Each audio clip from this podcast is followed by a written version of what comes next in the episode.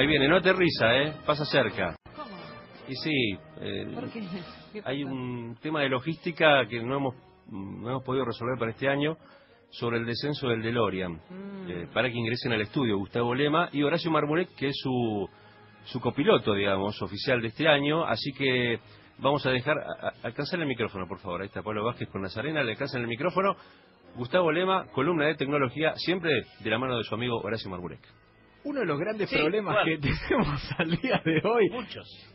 Marmurek, ¿qué son? Las distracciones por los múltiples dispositivos que nos acompañan en la vida. Mismo aquí está Habla de dispersión. Bueno. Habla de dispersión. Usted tiene un celular, una computadora, yo tengo una, una tableta, un celular y hay una computadora más que por la duda, si es necesario, la chequeas. Y bueno, ¿por qué? Porque es la de DeLorean esta. Claro. Es donde ponemos la, la data de dónde tenemos que viajar en el GPS, tiempo. El GPS antes del GPS. Claro, exactamente. Sí, sí, mire que pone- podemos poner acá la fecha. No. Podemos ir a jugar a la quiniela, como hacía Biff.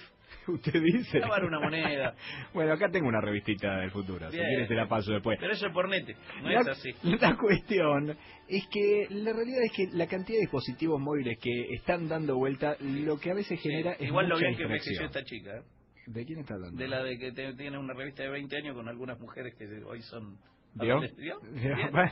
Eh, bien, distracción al usar el teléfono celular entonces causa la mayor parte de accidentes en líneas generales. Mucha gente cuando está manejando utiliza el te- teléfono celular, pero también cuando está caminando. Posible una de las imágenes más impactantes que tuve en uno de los viajes era un hombre que estaba vendiendo en la calle, tenía unos pósters que vendía en la calle, y una persona que estaba mirando su celular pasó por arriba de todos esos pósters y lo peor de todo es que no solamente pasó, sino que nunca se dio cuenta que estaba pisando algo que no tenía que pisar en esa calle por la cual estaba caminando. Usted sabe que no solamente las distracciones surgen al momento de la utilización del celular, sino que se mantienen por unos minutos posteriores a la utilización del celular. ¿Eso qué significa? Que si uno usó el celular por un segundito para mirar algo y después lo deja porque dice, total, lo acabo de dejar, eh, cierto periodo de ventana de distracción continúa cuando uno maneja y no tiene la misma atención que si no hubiese usado el celular. Si le hubiese prestado atención, Lema le, le diría que es verdad. Bueno, ¿por qué? Porque está usando un dispositivo móvil. Dos.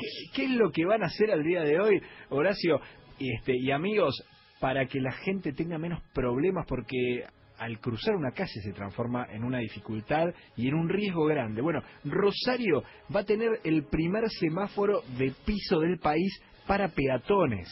Sí, amigos, se trata de, a ver, unas líneas en el piso de colores, Sí. obviamente rojo, obviamente amarillo, obviamente verde, Mínimo, sí.